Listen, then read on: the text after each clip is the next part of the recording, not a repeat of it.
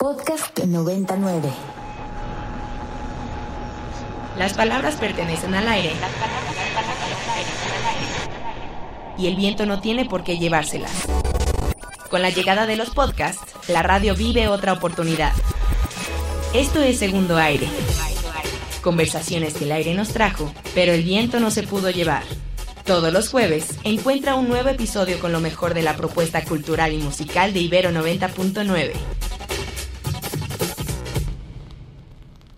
Este es el segundo aire de Ibero 90.9. Yo soy Daniel Maldonado y algunas personas me dicen Elvis no Elvis. Este episodio corresponde al de la semana que arrancó el lunes 30 de octubre del 2023. Se acabó el Cervantino, donde los invitados fueron Sonora y Estados Unidos.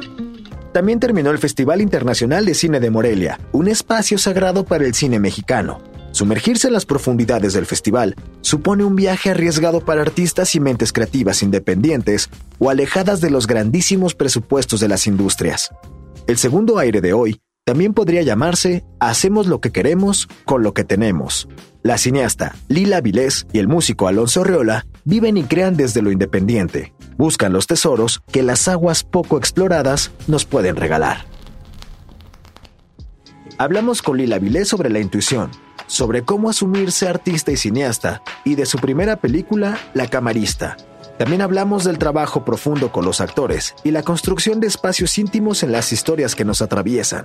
Fue galardonada en Morelia como mejor directora y mejor película por Totem. A mí me cuesta mucho trabajo decir, ah, pues esta historia va así, la anécdota, no, como que intuyo algo y luego se gesta. O sea, obviamente hay mucho trabajo, hay mucha búsqueda y luego en el camino voy descubriendo hacia dónde lo quiero llevar. Y para mí, no solo como cineasta, o sea, como espectadora, como lectora también de libros, me gustan pues las historias pues que te atraviesan, ¿no?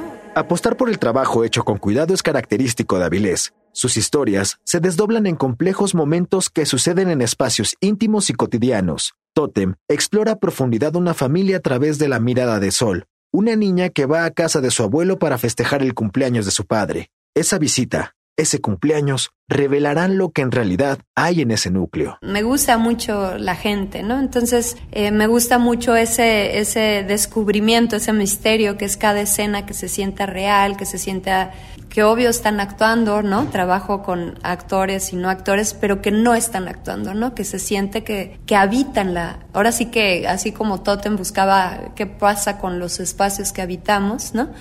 cómo se habitan los personajes, ¿no? Y cómo se interrelacionan y cómo hay algo en la forma que hablan, ¿no? Que hay cierta coherencia, pero también cierto desastre, ¿no? Como somos todos. Entonces, para mí ese es como el eje y, la belleza de, la película, ¿no? Que, que en su diversidad, ¿no? Todos tenemos una familia, inclusive aunque tu familia sea tu perro o inclusive aunque tu familia sea tú mismo. Totem, la segunda película de Lila Vilés, además de ganar Morelia, será la que represente a México en los premios Oscar, donde compartirá tanto la arena como la alfombra roja con gente que ha admirado toda la vida. Lila nos invita y se invita a tomarlo con perspectiva y a seguir creando con pasión. Obviamente impulsan a las películas, es como la historia de Luis Buñuel, ¿no? Con Los Olvidados, al principio no querían la película en México, se va a Cannes y es la bomba y bueno, ya, ya todo el mundo la quiere, ¿no?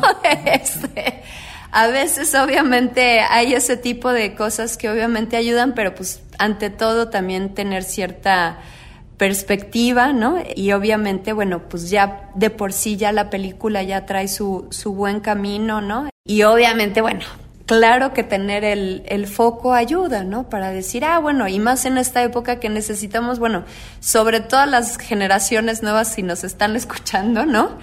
Casi casi uno la tiene que hacer de todo para, para atraer a la juventud al cine, ¿no? Siendo más profundo, ¿no? Ahora sí, como yo siempre digo, hay que ser como los topos, ¿no? O sea, como que empiezas con una cosa y luego pues ya empiezas a, sí, a entender un poquito más cualquier tema o cualquier oficio y en ese sentido, pues sí, a mí lo que me gusta mucho de, del ser cineasta es que me siento muy comprometida y muy feliz y quiero seguir ahí en la búsqueda, ¿no? y bueno, pues y ahora sí, directo al Oscar, pues mira, nunca se sabe, pero ya estamos ahí. Para más cine, escucha el Cine I, todos los viernes de 11 a 13 horas a través de Ibero 90.9 y en plataformas de streaming un nuevo episodio cada martes.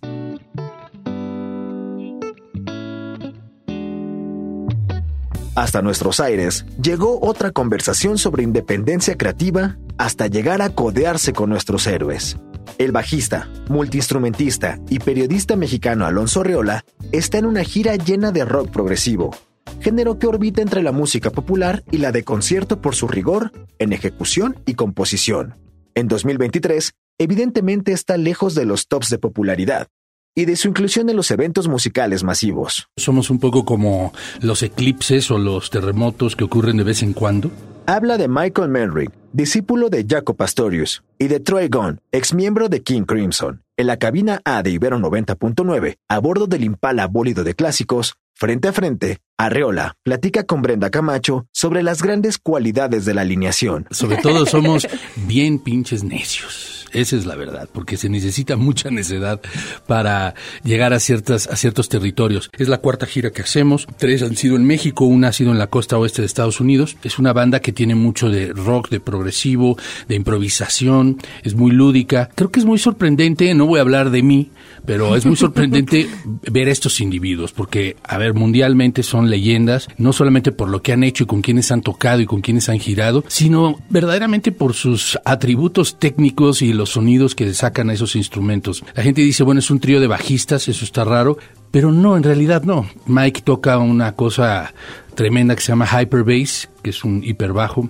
y Trey toca un instrumento maravilloso que se llama War Guitar, que es como de 12 cuerdas y es muy particular. Y además tenemos invitado a Emanuel Pina, que es un multiinstrumentista mexicano increíble que está tocando con nosotros el laúd árabe. Sobre la abrumadora oferta musical, la economía de la elección y en qué experiencia en vivo elegir para vivir e invertir, revaloran el espacio íntimo y la independencia. La gente se ha acostumbrado a estar viendo a los artistas a demasiada distancia y más bien en pantallas que están ahí en el mismo show, ¿no? Y no se está escuchando tan chido tampoco. Y muchos de estos artistas han preferido esa fórmula a de pronto hacer conciertos de manera independiente, ¿no? El Impala Bólido de Clásicos circula entre lunes y jueves en punto de las 11 horas bajo la conducción de Brent y Brent, Brenda Camacho.